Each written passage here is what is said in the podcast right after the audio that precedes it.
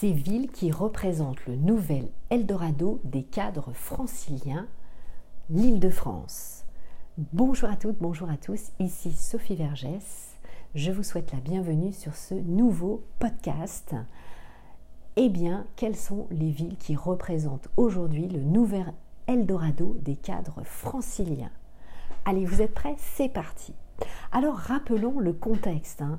Euh, la grève, vous le savez, il y a des grèves régulièrement des transports en commun, les différents confinements que nous avons subis euh, avec la crise sanitaire du coronavirus, eh bien, va renforcer le fait que 84% des cadres souhaitent quitter Paris c'est énorme, 84%, hein, c'est plus de deux tiers. Mais, mais évidemment, leur très grande peur, c'est de ne pas retrouver de travail. Donc ça freine quand même les départs. Hein. Donc je vous rappelle que c'est issu d'une étude spécialisée euh, cadre emploi. Alors les cadres, qu'est-ce qu'ils recherchent? Eh bien, ils recherchent activement un poste où ils vont demander aussi une mutation.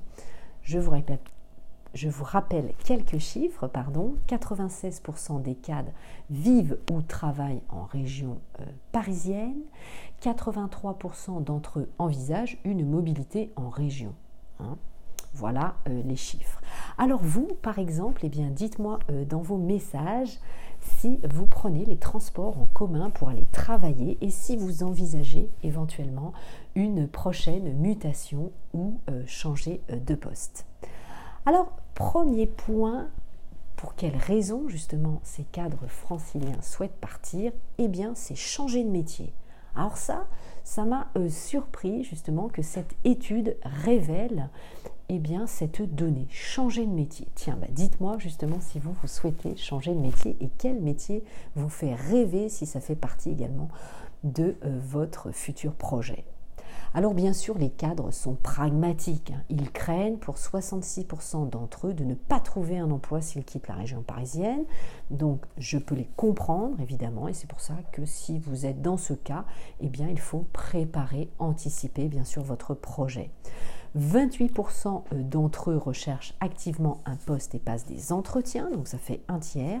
Et 4% ont demandé une mutation à leur entreprise, c'est très peu. Et 60% euh, évidemment réfléchissent. Hein. Donc il y a quand même cette petite crainte, on l'a vu. Deuxièmement, eh bien, pour réaliser ce rêve, eh bien, les cadres vraiment rêvent de partir donc ils sont prêts à changer de métier, changer de vie, ça c'est la grande tendance.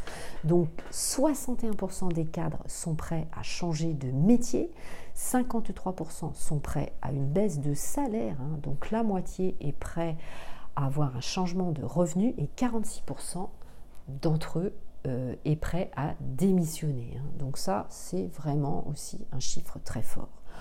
En cause, bien sûr, le temps de transport, hein, les allers et retours dans Paris, évidemment, c'est très fatigant. Hein. on fait souvent une heure et demie, deux heures de transport à l'aller, voire pareil au retour.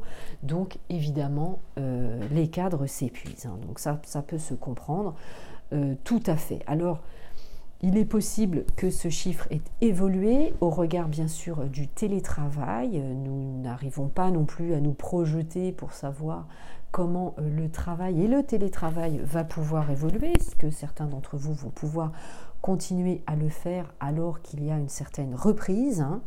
Donc, eh bien, euh, nous attendons évidemment les derniers chiffres.